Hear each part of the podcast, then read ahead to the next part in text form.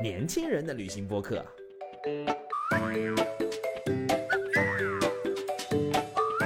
Hello，大家好，欢迎来到最新的一期《到此一游》，我是道哥。哎呀，今天这期节目啊，哼哼，最近呢，City Walk 乱象丛生啊，很多人在网上嘲笑 City Walk。最近看了个段子啊，特别有意思啊，那个段子怎么说的呢？来自上海出入境管理局的短信：感谢您申请上海签证，非常遗憾通知您，由于您过去三个月没有 City Walk、Gap Hour 及 Camping 记录，并且在萨洛门。Lululemon 及 Apple Store 均未查询到您的消费记录，故本次互签未能通过。为什么看到这段文字呢？我心中会有点涟漪呢？尤其是 City Walk，那碰上我们的专业知识了。City Walk 呢，在很多人的印象当中啊，就是什么压马路、遛弯、逛街，什么溜街子。哼，我听到以后，总有一种不想介入这个对谈的感觉，因为我们十年前就已经做 City Walk 了。十年前我还记得，不对，不是十年前，十六年前，第一条 City Walk 就是行走苏州河，哇，那个时候走了整整我五个小时十五公里，上海的母亲河，记忆当中作为一个非上海人，第一次感受母亲河在上海的怀抱中流淌的感受，哇，尤其是傍晚的时候走进泛着金光的河边，人感觉真的很好。那是我对 City Walk 第一印象，就是深入城市内部。所以今天呢，我们要为 City Walk 正个名啊！我们请到了两位著名的嘉宾，哈哈哈！第一个就是在上海常住的傅大爷。大家好，我是常住在上海的老北京，我叫傅大爷。然后我是一个兼职的脱口秀演员，然后平时也喜欢在上海走走看看，然后也很喜欢跟稻草人在一块儿做 City Walk。怎么那么谦虚呢，傅大爷？我要隆重介绍一下傅大爷啊！大家请关注一下我们这位网红，嗯。公众号跟视频号都叫做“渔夫在路上”，鱼是那个愚蠢的鱼，这个词好像不太好，对，叫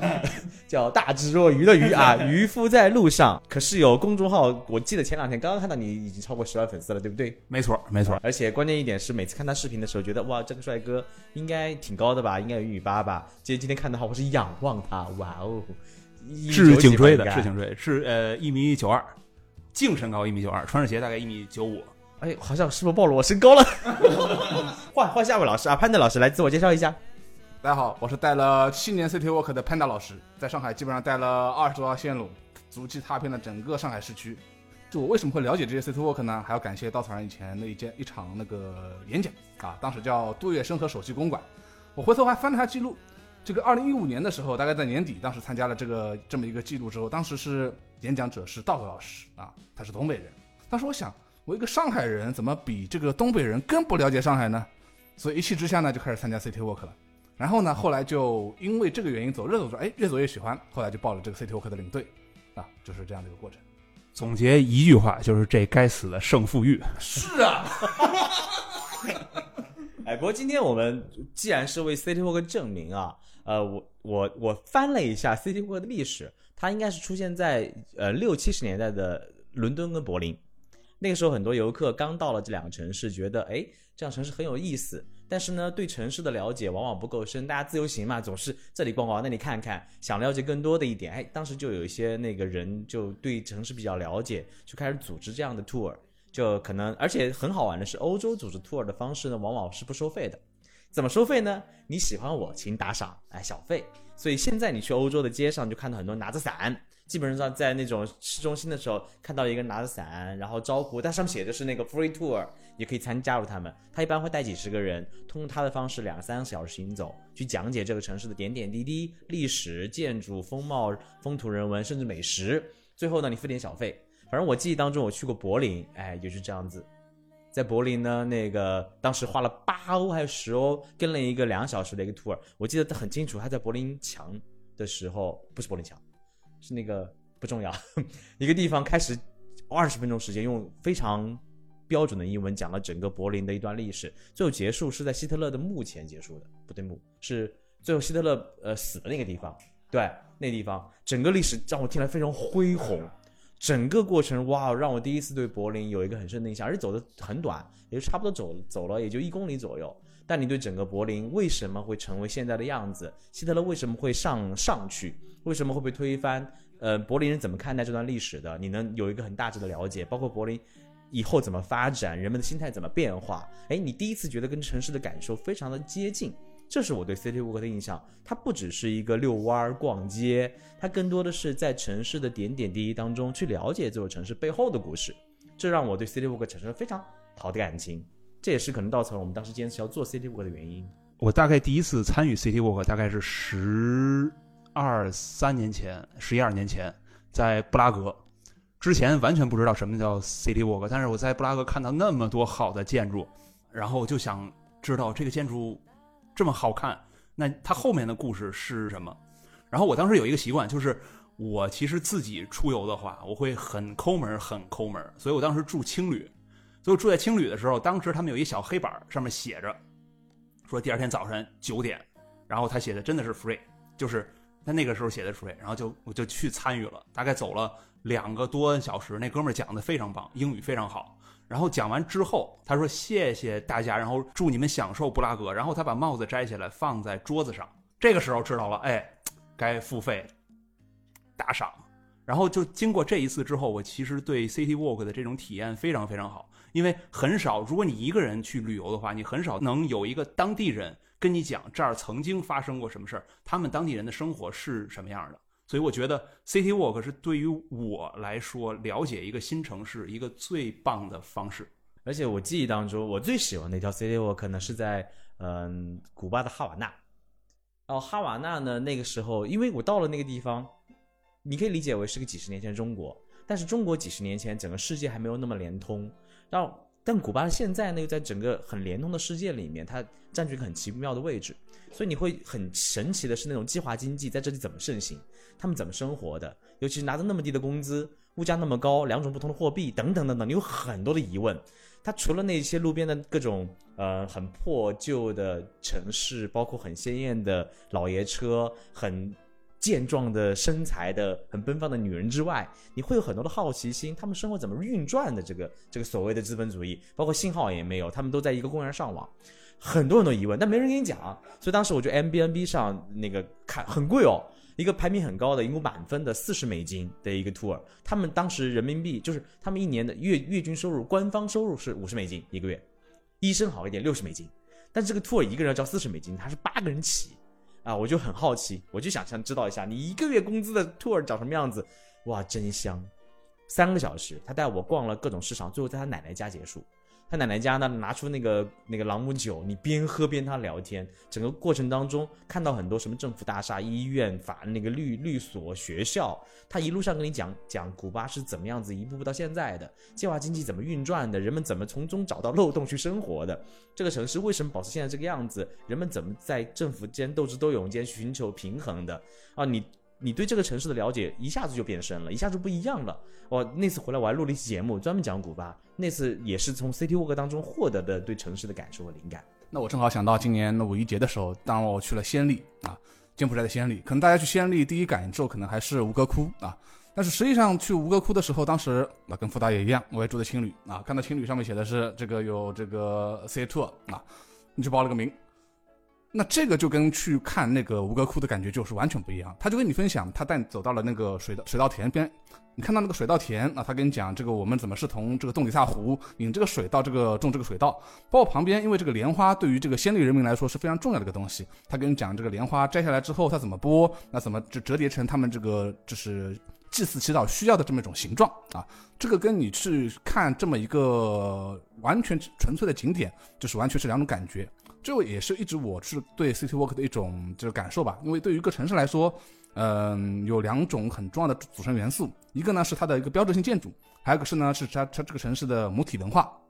那我觉得，在看乌龟窟的时候呢，它其实就是在参观它的一个标志性建筑，也是它的一个部分。那么再去走这个 City Tour 的时候呢，等于也是去感受它的这个城市的一个母体文化。那其实 City Walk 呢，它只是个名字，它背后的含义其实就是通过脚步，通过行走的方式，更深入探索这个城市的方方面面，去了解城市背后的故事。这么一件简单普通旅行中最该做的事儿，怎么被妖名化了呢？哎呀，那得问网红啊，对吧？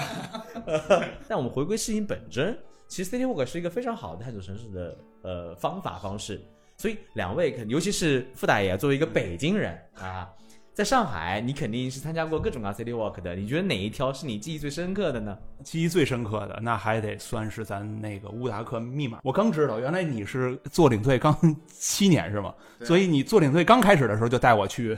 是这样的，没错，并没有错。怪不得当时我听得云里雾里，而且觉得有的有的知识是被忽悠的。站在喷泉上，那个黄道婆讲了十分钟啊，那个我到现在还讲，是吧是真实事情。那个真实是 哎，就是那条线是那个秘境跑马场还是乌达克建筑啊？没错，秘境密跑马场，对对对对对，就是这里要普及一下上海的人民广场作为现在的经济文化政治中心，它曾经是在那个很多很多年前是德国人，哎，对，日本人、德国人、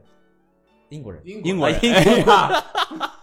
没文化的我啊，英国人修的一个跑马场，所以其实为什么那边那么平整？所以呢，这条线叫秘境跑马场，它围绕着人民广场展开。啊，人民广场附近呢有很多很多很很有趣的建筑，比如说上海的三幺八的国道的起点，哎也是那个呃零点的地方，同时还有著名的乌达克啊、修的建筑叫国际大厦。好，这故事从这里开始。对对对，当时喷泉那儿一共有四个石雕，对，是的。潘老师？对。呃那个黄道婆、春申君，然后护，然后还有一个徐光启，对对对，潘老师每个那个石石板前面讲了五分钟，对于我们来说很享受，但是边上那保安看我们就不对了，就在音乐喷泉边上，一帮人在一个石头前面站了五分钟，然后又在一个石头前面站五分钟，保安当时过来要问我们这是不是传传销的呀？对 对，当时印象特别深。然后那个潘老师讲到呃大光明电影院嘛，然后讲乌达克密码，然后当时记得清楚，问潘老师这密码既然是密码，有没有解释？潘老师傅大爷为这个专门录了一期节目，我记得。对对对对录了一期视频。你去大光明看《消失他》的首映的时候，没错看我还看过你的。哎，呀，真的是。然后就当时就就说，那既然没人知道，那我就自己琢磨琢磨，然后自己琢磨出来分享给他们。然后当时给稻草人的产品部，他们后来也把这个吸收到了稻草人的产品。我再做下背景普及啊，是乌达克修大光明电影院的时候，因为乌达克很喜欢 Art Deco 的那种建筑风格。然后呢，他在他地板上留了很多别人看不懂的那种像密码一样的文，就是那种很奇怪。然后呢，当时我们在做路线的时候也并不知道这密码什么意思，所以傅大爷你是如何破解这个密码的？很简单，因为它只要是密码，那它肯定是这几个图形翻来覆去叠在一块儿能出一个什么。那我就去现场把那东西踏下来，用塑料膜踏踏下来，那就拼呗。然后拼着拼着就出来了中文的名字和英文的名字，这个其实还还挺挺简单的，凡尔凡尔赛亚。给大家普及一下，傅大爷是数学系的，对对，这都是逻辑题。该死的好胜心，对。后来呢胜负欲，该死的好胜心。所以当时那个我们在路线当中，其实是有带大家去看这一个地上的签，现在知道是签名了。那当时是看不懂的，也不知道原因是什么，所以傅大爷把它解码以后，我们就很感恩有这样的厉害的人做这么件事儿，我们就把这一个密码重新改了我们地图，把密码的含义放了进来。对，嗯。好，这个故事是关于一个厉害的人如何变得更厉害，被更多人知道的一个故事。好，我们跳过它，有没有更还有没有其他的 City Walk 中让你印象深刻的故事呢？稻草人有一条最长的线路叫情迷旧法租界，然后里边有一段是讲锦江集团是怎么诞生的，所以那个时候我就对董竹君这个人物印象就特别深。当时董竹君是在四川的成都，跟老公离婚了，拉扯着四个孩子，只身来上海开了一个饭馆。小饭馆从一点点做成大酒店，然后变成很大的产业。就我觉得，这个和我印象中的上海就很契合。就是不管你是有多小或者多卑微的身份来到上海，你包括像乌达克，对吧？你当时是战俘，然后随便搭个火车来中国，问中国我应该去哪儿，人说你去上海。当时就来到上海，身无分文，什么地位都没有，然后通过自己的打拼，然后就变成了很成功的人。我觉得这也是上海吸引我的一个最主要的原因。我觉得上海这种相对公平而且是尊重努力的这么一个环境，让我觉得上海卖嗲。哎，那潘达老师呢？你在那么多的路线当中，尤其七年过去啊，从一个忽悠人的小白到一个资深的啊 City Walk 领队，尤其是比如说稻草人有一些很特殊的路线，很少有领队敢去挑战。啊，比如说罗斯科的浮世绘啊这条线，虽然我都没有去过这条线，因为老是抢不到啊。因为这这条线呢，我虽然没有去过，但是我当年听产品人讲的时候，他应该是讲的是上海人如何在一个螺丝壳里面做道场的感受，就是在因为上海人曾经的生活条件不是那么好，尤其是内环之内啊，老上海人的房子比较小，对，尤其是老城乡啊，但是他们怎么在里面活出一套生态体系的？这条线应该讲这个内容的吧？其实一开始讲的是对的，后来后来讲这个楼偏了。其实讲的是什么呢？新旧对比啊，城市更新，城市更新是这个这个这个线路的副标题啊。那么城市更新呢，因为讲的是我们在城市发展过程中，以前都是大拆大建嘛，现在我们是在一个螺丝壳里面，其实原来是在螺丝壳里面做道场，现在我们是在螺丝壳里面做城市更新，挖掉一块之后挖另外一块，然后呢把这整个就是新旧对比非常明显。但是你可以看到新的生活跟旧的生活非常融洽的，在一个小范围区域内都能够很好的运转起来，这个是这条线路所要讲的东西。像 S N H 四十八那个剧场，对吧？那个是要去看的，那个当然是要去看的。那个是重点。那大家知道，在做这个女性偶像天团之前，这个剧场你们知道是做什么什么剧的吗？它是做淮剧的。为什么是做淮剧呢？那边以前是苏北苏北人聚居区。哎，啊，这也就是在城市更新过程中，把原来周边的人所喜欢的那种剧，改成了现在被广更加广络大众年轻人啊所接受的剧啊。那边其实粉丝不仅仅是男生啊，女生其实更多。其实王老师、啊，你这个属于越描越黑，吧老师。大家这个到到到当地去看看，欢迎走我们的罗斯黑的复书也就知道了啊。那其实我还要分享一点是什么呢？就是呃，印象最深的 City Walk。其实其实我会刚刚在想到底哪条 City Walk 最深。其实我觉得乐趣其实不在于哪条 City Walk 印象最深，是在什么呢？就当你走的 City Walk 多的时候，当你会发现这个事物是普遍联系的，这点你会感到更有这个收获。就比如说你走着罗斯科的这个线，听着好像跟其他 City Walk 没什么关系，但是你走着走着发现跟黄金时代啊，跟这个比如说跟这个鲁迅那边的这个生活，或者跟我们虹口方舟、跟犹太人那边的生活，就不同的线路发生穿插了。哎，你会发现整个上海的历史故事。甚至以前稻草人出过苏州的 City Walk 跟南京的 City Walk，你会发现这个梦回金陵关跟三生花草梦苏州的这个些内容，跟上海的内容又发生了普遍联系。这个时候你会觉得哇，就会有这样的很奇妙的感受。这是我想给大家分享的。而且呢，其实，在一些常规的 City Walk 路线之外的话，稻草还做了很多很多奇葩的 City Walk。我记忆当中有一条印象深刻，叫“此地无人”，它是一条声音漫游，它是戴着耳机，但是呢，它戴着耳机的时候，相当于是整个过程有人引导你。引导你的时候呢，你是戴着耳机去听一个呃，从那个苏州，就是苏州市曾那个过来寻找自己亲戚的一个小姑娘，在这里呢，因为找不到亲戚了，那时候战乱时候，然后在整个上海的老城乡，然后会遇到很多很多当地的人生活的人，结果走的过程当中，你就突然间看见我们的演员出来了，穿着呃拿着旧报纸，穿着那种旗袍的样子，你会跟当地的老上海发生联系，所以呢，你听着老上海的声音，看着现代的上海那种。古今对比特别有趣，这是一条我印象深刻的。对，这条线也给我印象非常非常深刻，也是我一直认为这个稻草人做的 CT 五里面最特别的线啊。因为这条线呢，它包括当时我印象最深的一个场景是在那个青莲阁那边啊，对啊，进青莲阁之后有人晒衣服，对，有人倒水，有人晒衣服，还有人算命啊。这个事情呢，就是把当时的一些场景跟我现在的一些场景都结合在一起了。而且队员走到那边看这地方叫青莲阁，这名字是不是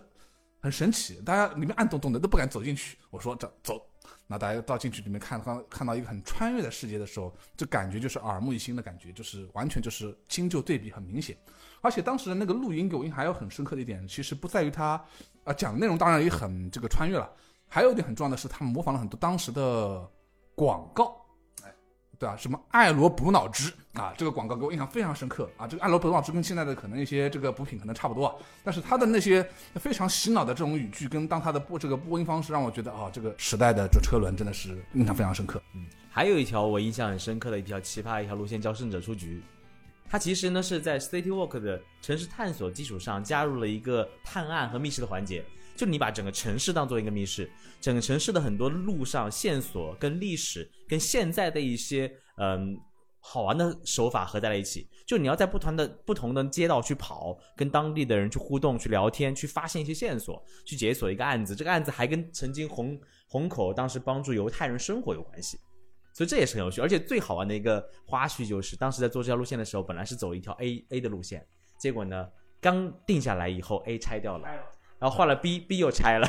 所以你在做的六个月当中，你就见证了城上海城市的变迁，那种古今的变化，其实很有趣。你见证了城市的变化。所以那个 Pand 老师，你除了刚刚说两条线，在你带那么多条线当中，哪条线觉得是最有深度的？有深度的线可以分为，我觉得有两条线吧。第一条线是 Art Deco，这条线路的内容呢是在建筑方面，它的深度是最深的。它在建筑知识里面，基本上从这个近代的外国建筑史啊，到现在目前的呃，现在上海能看到的这些建筑，它为什么会这样？它包括 Art Deco 为什么在上海有如此大的这个受众，整个都是能够有一个很好的一个穿插啊。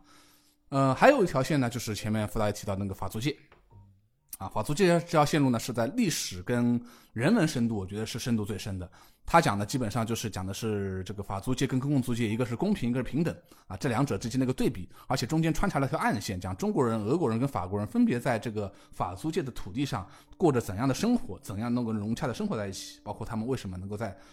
为什么能够在法租界上面能一起生活。啊，所以这两条线是我认为从两个维度上都是深度最深的线。嗯，刚才潘老师说到那个公平和平等，我记得特别深，因为我也跟过他这条线路。他当时问我们什么叫公平，什么叫平等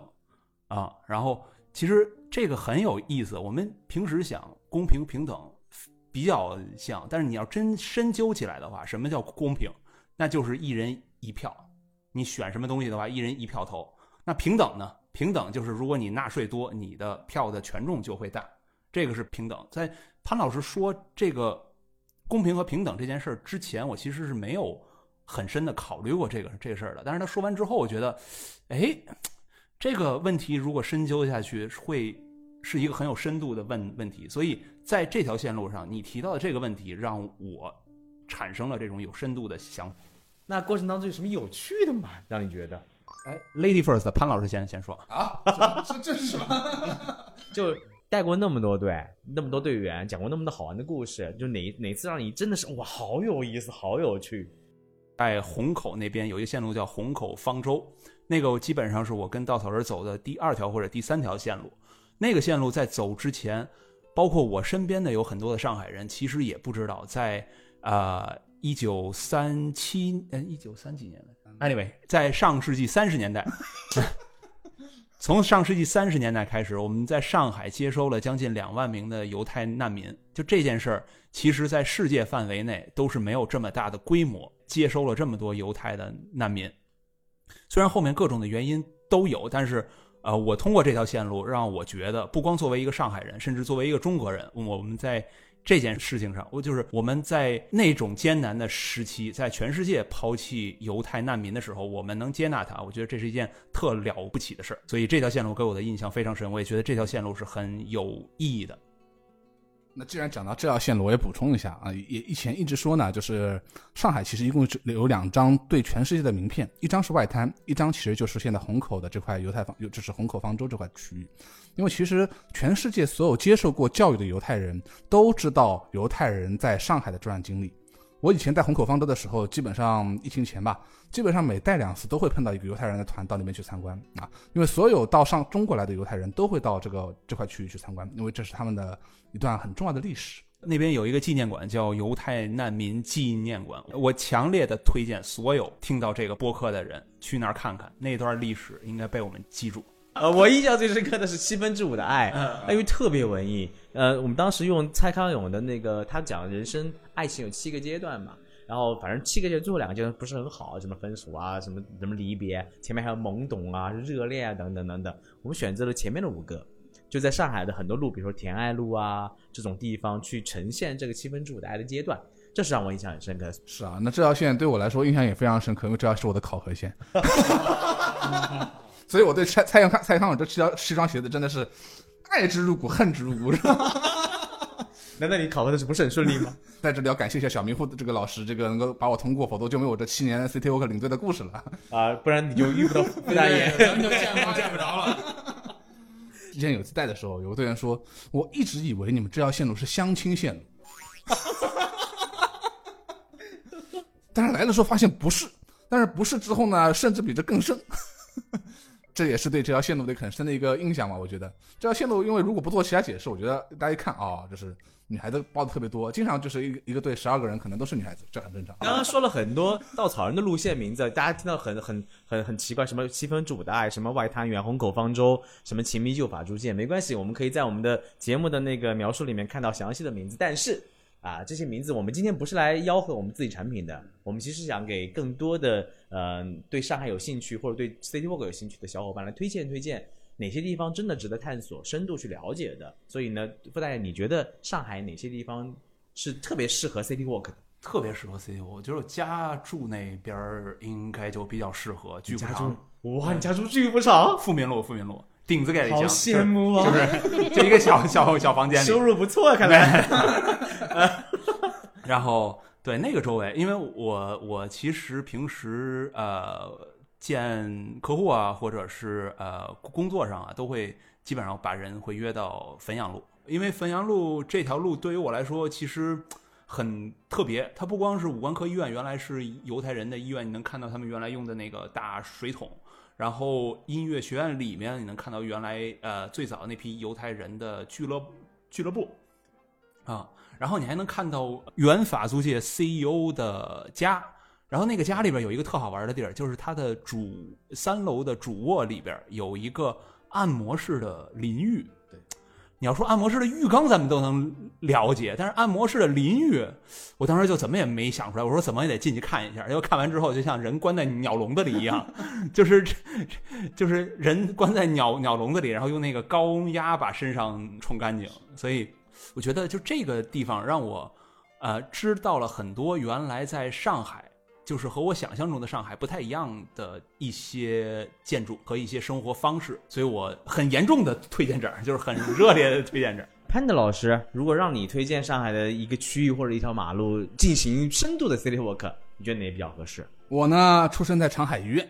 啊，也是土生土长的杨浦人，那必须得推荐一个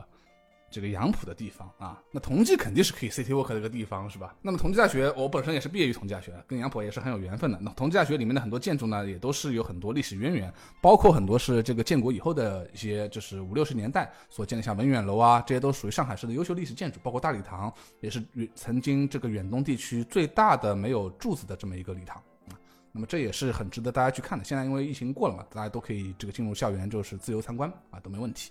然后还有一块地方呢，就是我出生的这个长海医院这块地方啊，这是原来这个华界精英们要去 PK 这个啊租界的一个地方。原来这个长海医院里面，现在长海医院里面有三个楼非常有名，一个是这个前面讲到的长海医院的影像楼，然后里面还有个飞机楼，还有一个原来的市立医院啊，这个都是原来这个我们叫做大上海计划中三幢非常重要的建筑。在旁边呢，还有这个原来上海市政府的这个旧旧上海市政府的大楼，还有包括这个江湾体育场，这一些呢都是原来留下来的这个地方。啊包括我们可以看到那边有世界路啊，当时呢世界路也是我们大上海计划所规划的几条主要干道之一啊。这条路的路名一直沿用到了现在，这也是大很值得大家去走一走的。而且说起杨浦，其实挺有趣的一个故事，就是五角场那一边啊、以前的规划当中，我记得是刚解放以后，上海其实各种路名是按照省市的地名来路名，比如什么哈尔滨啊，什么什么香港路啊，但那边是什么国和、国阳，全是国字的，对，就整个地方像世界路，你看好大气，好有想法。那些地方是不一样的，为什么呢？很多路名都是从民国时候沿用下来的。那边的四条主干道叫三民五权世界大同啊，这也是当时孙中山啊所留下的一个很重要的核心思想。但是只有世界路的这个路名留下来了，但是原来那个三民路跟那个五泉路啊这两条路是录下来，但是名字改掉了。很多路名其实因为历史的原因都发生了一些变迁。这段上海历史是很多游客是不曾了解的。然后呢，我作为一个比较偏游客视角的，我来推荐个地方啊，因为稻草人在虹口，那我很推荐虹口的一个地方，在哈尔滨路跟辽宁路路口那边呢，正好是一九三三老老老洋房，我记得一九三三老洋房应该是屠宰场，对不对？远东第一大远东第一大屠宰屠宰对，而那边它保留很多很多建筑跟烟囱，而且背后就正好是陆家嘴三件套。没错，所以你看新旧对比，那地方非常非常的肤浅跟浮夸，但是呢一目了然，很而且是拍照好地方。你你沿着那儿往南走，包括你到那个整个北外滩曾经的拆迁拆迁地，呃，比如说沿着叫汉阳路，就一路往南，最后走到外滩那一段，北外滩那一段，其实你看到很多新旧对比。啊，曾经的那个北外滩留下的样子。现在北外滩已经是上海最繁华的地方之一了。是，但过去应该是曾经很多，我记得是老的日租界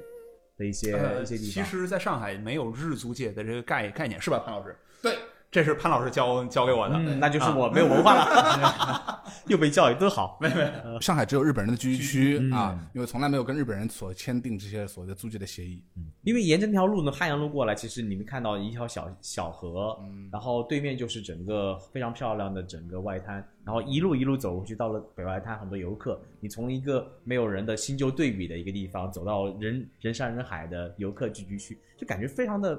魔幻啊！就上海就是这样的包容。其实稻草人每条 City Walk 路线后面都会放这么一段话：City Walks 不是走马观花，也不是暴走，而是旅行在城市中的延伸。在你所熟悉的环境里去探索你不熟悉的故事、风景和体验。精心设计的每一条路线，就是为了和你一起发现这座城市平凡和惊喜之处。带着一颗发现的心，拥抱属于你的城市，你会发现这座城市那些人们都足够可爱。最后呢，我们也特别预告一下，稻草人旅行将和傅大爷、潘德老师一起在上海组织一次特别的 City Walk。感兴趣的小伙伴可以关注稻草人旅行的公众号，在后台回复关键词“大爷”，即可获取申请报名的方式。我们会从中选出八名幸运小伙伴，免费参与这次特别路线。